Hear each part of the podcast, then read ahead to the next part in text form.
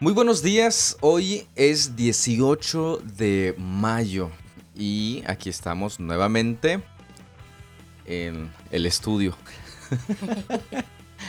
en el rincón de la casa donde grabamos este, este podcast, como dicen. No sé cómo se diría podcast en español. Pero aquí estamos para continuar con esta lectura bíblica. Y este, pues Virginia Arce nos va a recordar cuál es la lectura para hoy.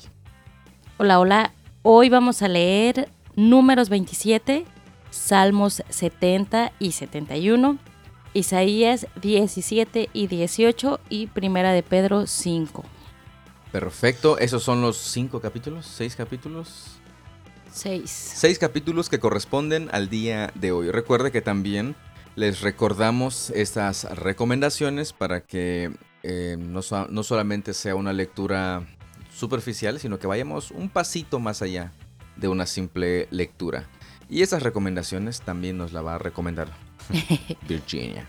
Orar, observar, preguntar, anotar, investigar y aplicar. Perfecto. Este, recuerde, si usted tiene observaciones, puede hacérnoslo llegar por medio del enlace que está en la descripción de este episodio. Es una nota de voz que usted nos puede enviar. Creo que es, no creo, es máximo un minuto. O si así lo prefiere, por medio del correo electrónico que está también en la descripción de este episodio. Y creo que es todo por el momento. Así es. Eh, café listos. Comenzamos. Café soluble listos, ni modo. Ay, qué malo. Pero es café. café es café. Bueno, comenzamos. Números 27. Cierto día las hijas de Zelofejad, Maala, Noa, Ogla, Milca y Tirsa presentaron una petición.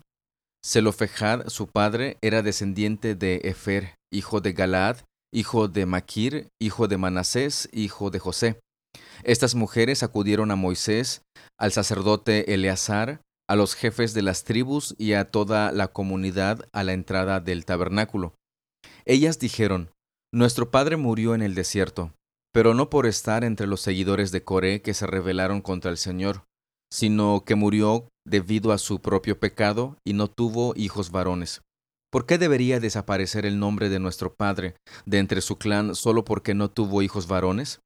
Denos una porción de terreno entre el resto de nuestros parientes. Entonces Moisés presentó el caso ante el Señor, y el Señor le contestó a Moisés, La petición de las hijas de Zelofejad es legítima, así que dales una porción de terreno junto con los parientes de su padre. Asígnales la porción de terreno que se hubiera dado a su padre y da al pueblo de Israel las siguientes instrucciones. Si un hombre muere sin dejar hijo varón, entonces se le dará su herencia a sus hijas, y si tampoco tiene hijas, su herencia se transferirá a sus hermanos. Si no tiene hermanos, entrega su herencia a los hermanos de su padre, y si su padre no tiene ningún hermano, entonces entrega su herencia al pariente más cercano dentro de su clan. Este es un requisito legal para el pueblo de Israel tal como el Señor le ordenó a Moisés. Cierto día el Señor le dijo a Moisés, Sube a una de las montañas al oriente del río y contempla la tierra que le he dado al pueblo de Israel. Después de verla, al igual que tu hermano Aarón, morirás. Pues los dos se rebelaron contra mis instrucciones en el desierto de Sin, cuando los israelitas se rebelaron. Ustedes no les demostraron mi santidad junto a las aguas. Estas son las aguas de Meriba en Cades, en el desierto de Sin. Entonces Moisés le dijo al Señor, Oh Señor, tú eres el Dios que da aliento a todas las criaturas. Por favor, nombra a un nuevo hombre como líder de la comunidad. Dales a alguien que los guíe donde quiera que vayan y que los conduzca en batalla, para que la comunidad del Señor no ande como ovejas sin pastor. El Señor le respondió, Toma a Josué, hijo de Nun, en quien está el Espíritu, y pon tus manos sobre él. Preséntalo al sacerdote Eleazar ante toda la comunidad y públicamente encárgale que dirija al pueblo. Entrégale de tu autoridad para que toda la comunidad de Israel lo obedezca. Cuando se necesite dirección del Señor, Josué se presentará ante el sacerdote Eleazar, quien usará el Urim, uno de los sorteos sagrados que se hace ante el Señor, para determinar su voluntad. De esta manera Josué y el resto de la comunidad de Israel decidirán todo lo que deben hacer. Así que Moisés hizo lo que el Señor le ordenó y presentó a Josué ante el sacerdote Eleazar y ante toda la comunidad. Luego Moisés impuso sus manos sobre él y le entregó el cargo de dirigir al pueblo, tal como el Señor había ordenado por medio de Moisés. Dos escenas bastante importantes. La primera cuando las hijas de este señor Zelofejad se presentaron ante Moisés para hacer la petición de que recibieran tierra, pues porque todo se daba al nombre de los hijos varones.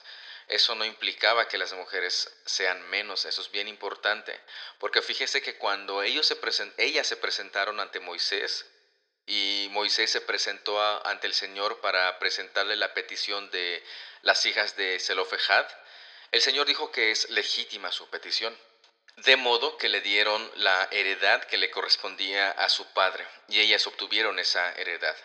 Posteriormente, este, el Señor le muestra a Moisés la tierra prometida, pero le dice que ya iba a morir. Ya sabemos que él había dicho también anteriormente que él no iba a entrar a la tierra prometida, porque aquí lo dice también, porque no demostraron su santidad junto a las aguas. Recuerde ese momento y esa escena. Posteriormente, Josué es designado para dirigir a Israel después de que Moisés muera. Y es justamente así como Josué es quien entra a la tierra prometida y reparte la tierra que el Señor le había prometido a su pueblo. Salmo 70. Por favor, Dios, rescátame. Ven pronto, Señor, y ayúdame. Que los que tratan de matarme sean humillados y pasen vergüenza que los que se deleitan en mis dificultades retrocedan con deshonra, que su vergüenza los horrorice porque dijeron, ajá, ahora sí lo atrapamos. Pero todos aquellos que te buscan estén llenos de alegría y de felicidad en ti, que los que aman tu salvación griten una y otra vez, grande es Dios.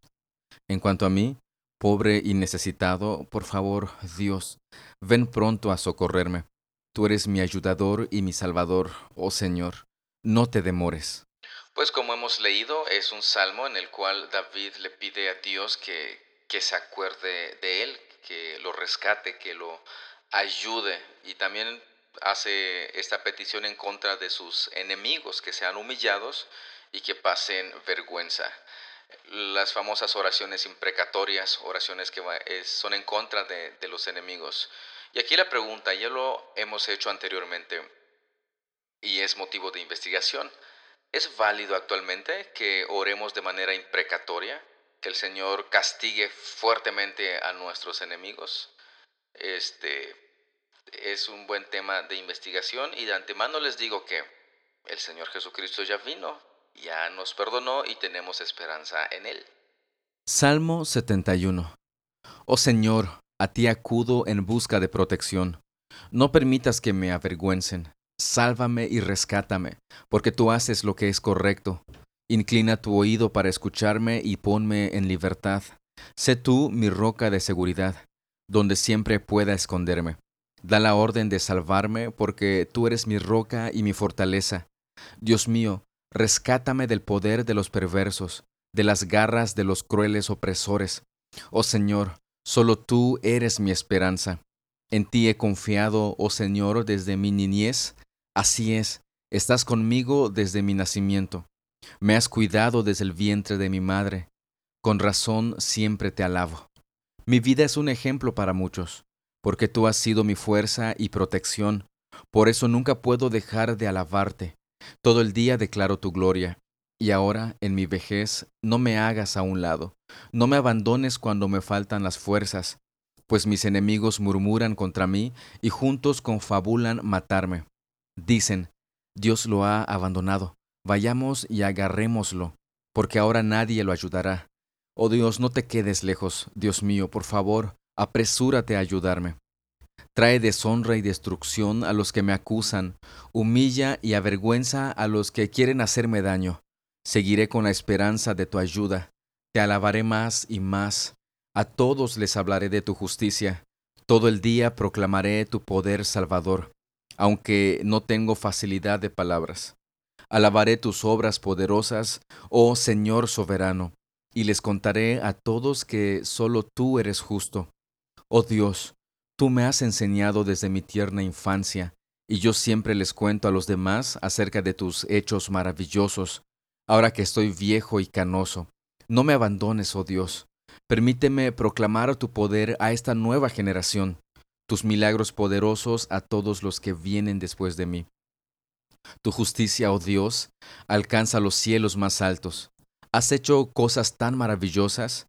¿Quién se compara contigo, oh Dios? Has permitido que sufra muchas privaciones, pero volverás a darme vida, y me levantarás de las profundidades de la tierra, me restaurarás incluso a mayor honor, y me consolarás una vez más. Entonces te alabaré con música de arpa, porque eres fiel a tus promesas, oh mi Dios.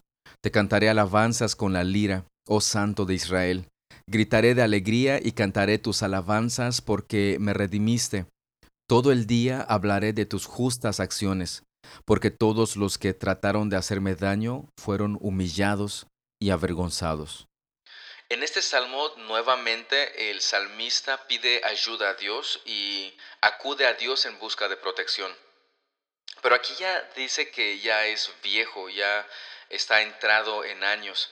Y dice también que el Señor es su esperanza, ha confiado en Él desde su niñez.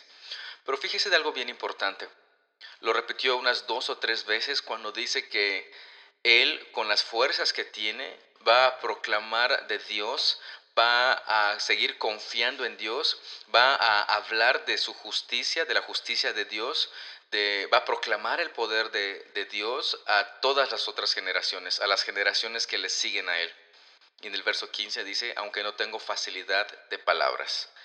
O sea, no necesariamente necesitamos ser locutores o grandes conferencistas para proclamar y predicar el Evangelio de nuestro Dios. Así como somos, así como estamos, tenemos todo lo necesario para proclamar este Evangelio a las siguientes generaciones. Isaías 17.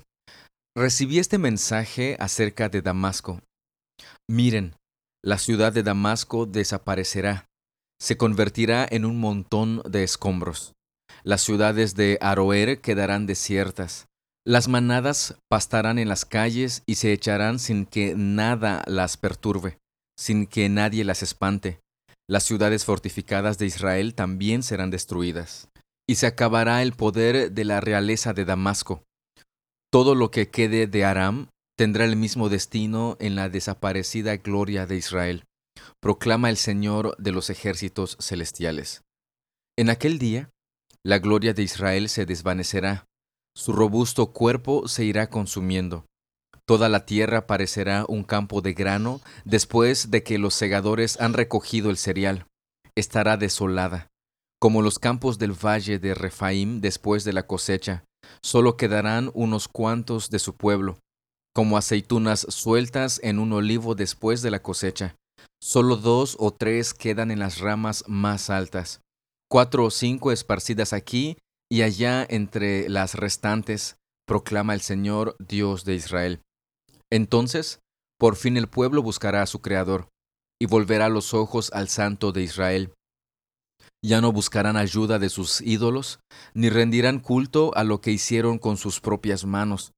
Nunca más se inclinarán ante los postes dedicados a la diosa Acera, ni rendirán culto a los santuarios paganos que construyeron.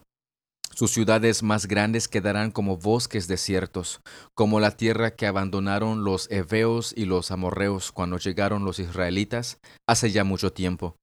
Estarán totalmente desoladas. ¿Por qué? Porque te has apartado del Dios que puede salvarte.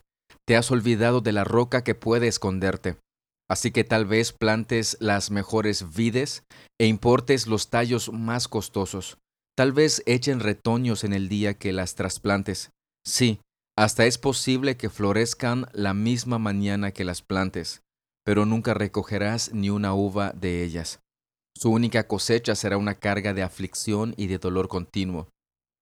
Escuchen, los ejércitos de muchas naciones rugen como los bramidos del mar. Escuchen el trueno de sus fuerzas poderosas que avanzan como olas estruendosas. Pero aunque rujan como las olas grandes de la playa, Dios los hará callar y huirán, como la paja que esparce el viento, como los arbustos que ruedan antes de una tormenta. En la noche, Israel espera aterrado, pero al amanecer, sus enemigos están muertos. Esta es la justa recompensa para quienes nos saquean, un final apropiado para quienes nos destruyen. Nuevamente encontramos profecías en contra, en ese caso, de Damasco e Israel. ¿Por qué? Pero ¿por qué estas profecías en contra de estas ciudades? Bueno, en el versículo 10 nos responde precisamente esa pregunta. Dice, porque te has apartado del Dios que puede salvarte. Te has olvidado de la roca que puede esconderte. Es, esa es la razón, no hay otra razón, porque se apartaron de Dios. Pero también, ¿por qué, por qué Dios permite estas cosas? ¿Por qué Dios eh, profetiza en contra de, de Damasco, en contra de Israel? En el verso 10 también nos responde, dice entonces, por fin el pueblo buscará a su Creador y volverá los ojos al Santo de Israel. Ya no buscarán ayuda de sus ídolos ni rendirán culto a lo que hicieron con sus propias manos. Si el Señor permite y envía este tipo de cosas en contra de su pueblo, es como una advertencia para que el pueblo reaccione y busque nuevamente a Dios. Isaías 18. Escucha, Etiopía, tierra de ondulantes velas que está ubicado a la cabecera del Nilo, que envía embajadores río abajo en rápidos barcos Vayan, veloces mensajeros, llévenle un mensaje a un pueblo de gente alta con piel suave, temido en todas partes por sus conquistas y destrucción, y cuya tierra está dividida por ríos. Todos ustedes, habitantes del mundo, todos los que viven en la tierra, cuando levante mi bandera de guerra, miren, cuando toque el cuerno de carnero, escuchen, pues el Señor me ha dicho, observaré en silencio desde el lugar donde habito tan silencioso como sube el calor en un día de verano, así como se forma el rocío de la mañana durante la cosecha. Aún antes de que ustedes comiencen a atacar, mientras sus planes maduran como uvas, el Señor cortará sus brotes nuevos con podaderas, cortará y descartará las ramas extendidas. Su poderoso ejército quedará muerto por los campos, abandonado para los buitres de las montañas y los animales salvajes. Los buitres despedazarán los cadáveres durante el verano, y los animales salvajes roerán los huesos durante el invierno. En aquel tiempo, el Señor de los ejércitos celestiales recibirá obsequios de esa tierra dividida por ríos, de ese pueblo de gente alta y de piel suave, temido en todas partes por sus conquistas y destrucción. Llevarán obsequios a Jerusalén, donde habita el Señor de los ejércitos celestiales. Ahora un mensaje para Etiopía. Aquí la pregunta y buen tema para investigar es, ¿por qué estos pueblos? ¿Por qué Etiopía? ¿A qué se refiere con Etiopía? ¿Quiénes son estos personajes que menciona que son gente alta y de piel suave? ¿A qué se está refiriendo? Pero fíjense que siempre Jerusalén está este, mencionándose. Aquí dice, llevarán obsequios a Jerusalén, donde habita el Señor de los ejércitos. Primera de Pedro 5. Y ahora una palabra para ustedes los ancianos en las iglesias. También soy un anciano y testigo de los sufrimientos de Cristo. Y yo también voy a participar de su gloria cuando Él sea revelado a todo el mundo. Como anciano, igual que ustedes, les ruego, cuiden del rebaño que Dios les ha encomendado. Háganlo con gusto, no de mala gana ni por el beneficio personal que puedan obtener de ello, sino porque están deseosos de servir a Dios. No abusen de la autoridad que tienen sobre los que están a su cargo, sino guíenlos con su buen ejemplo. Así, cuando venga el gran pastor, recibirán una corona de gloria y honor eternos. Del mismo modo, ustedes los más jóvenes tienen que aceptar la autoridad de los ancianos, y todos vístanse con humildad en su trato los unos con los otros, porque Dios se opone a los orgullosos, pero da gracia a los humildes. Así que humíllense ante el gran poder de Dios, y a su debido tiempo, Él los levantará con honor. Pongan todas sus preocupaciones y ansiedades en las manos de Dios, porque Él cuida de ustedes.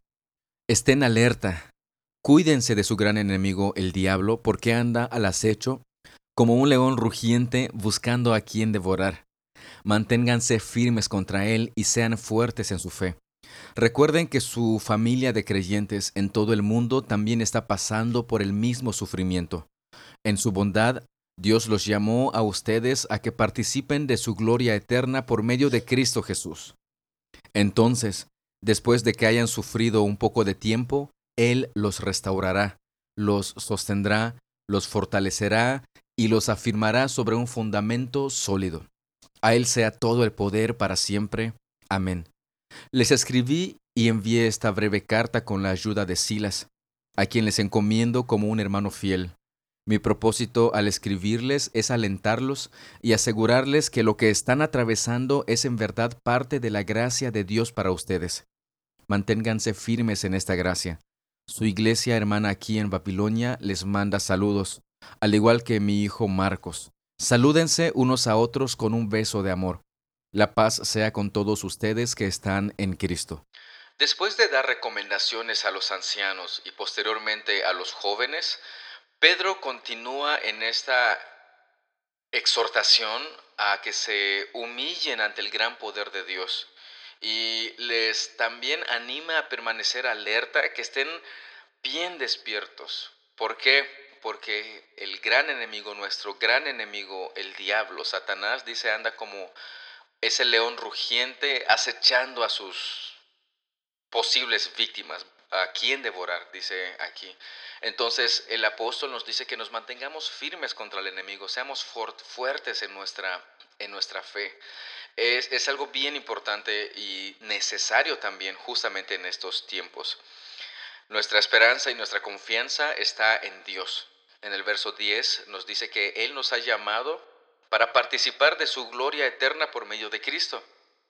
Entonces, aunque ahora estemos sufriendo, tenemos la esperanza de que Él nos restaurará, Él nos sostendrá, Él nos fortalecerá y nos afirmará sobre un fundamento sólido. Note algo que no encuentra en este capítulo, que Él nos librará del sufrimiento. No lo menciona, Solo dice que Él va a estar ahí con nosotros para restaurarnos, sostenernos, fortalecernos y afirmarnos sobre un fundamento sólido. Y por eso a Él alabamos, reconocemos y adoramos. Pues de esa manera concluimos la lectura del día de hoy y no sé si usted lo va a lograr escuchar, pero va a escuchar a Fercho tosiendo. Creo que ya nos agarró la gripa, no. Ay, no el COVID. Es que cuando, cuando este, hay síntomas de garganta y todo eso, lo primero que viene a nuestra mente ahorita es COVID, COVID. Pero no, no es eso. Eso es por estar mojándose y salir así. A solearse. A solearse y, volverse a mojar y, y, sudar y no sé qué más cosas. No nos cuidamos. Pero ya concluimos la lectura del día de hoy. El, este, ¿Qué iba a decir, Vixi? Ay, no sé. Bueno, hemos, hemos concluido. Tú tienes observaciones. Eh, no, no, necesariamente observaciones, pero estamos concluyendo Primera de Pedro y vemos cómo en todo el capítulo eh, es un ánimo, ¿no? A, a, seguir perseverando. Le habla a las esposas, a los esposos, a los creyentes, a los esclavos, a los líderes, a los jóvenes, o sea, de nadie se escapa y, solo anima a que en, en medio de ese sufrimiento, eh, pues vayamos perseverando en esa fe, eh, que vayamos siguiendo adelante y que eh, por medio de ese sufrimiento también nosotros vamos a ir siendo perfeccionados. Exactamente, nos habla mucho del sufrimiento, de cómo sufrió Cristo, de sufrir bien. Y, y, también nos anima porque a pesar de todo eso, pues así como dice justamente en este último capítulo, a su tiempo eh, nos restaurará, nos sostendrá, nos fortalecerá y nos afirmará sobre un fundamento sólido. Y es lo que a lo que nos invita. a permanecer firmes en este sufrimiento. Y esa firmeza es únicamente gracias a su Espíritu Santo, a la salvación que nos ha dado, porque de otra manera no podremos nosotros estar alertas ni firmes ante las acechanzas del diablo. Esto nos lleva a Efesios cuando dice que nos vistamos de toda la armadura de Dios. ¿Para qué?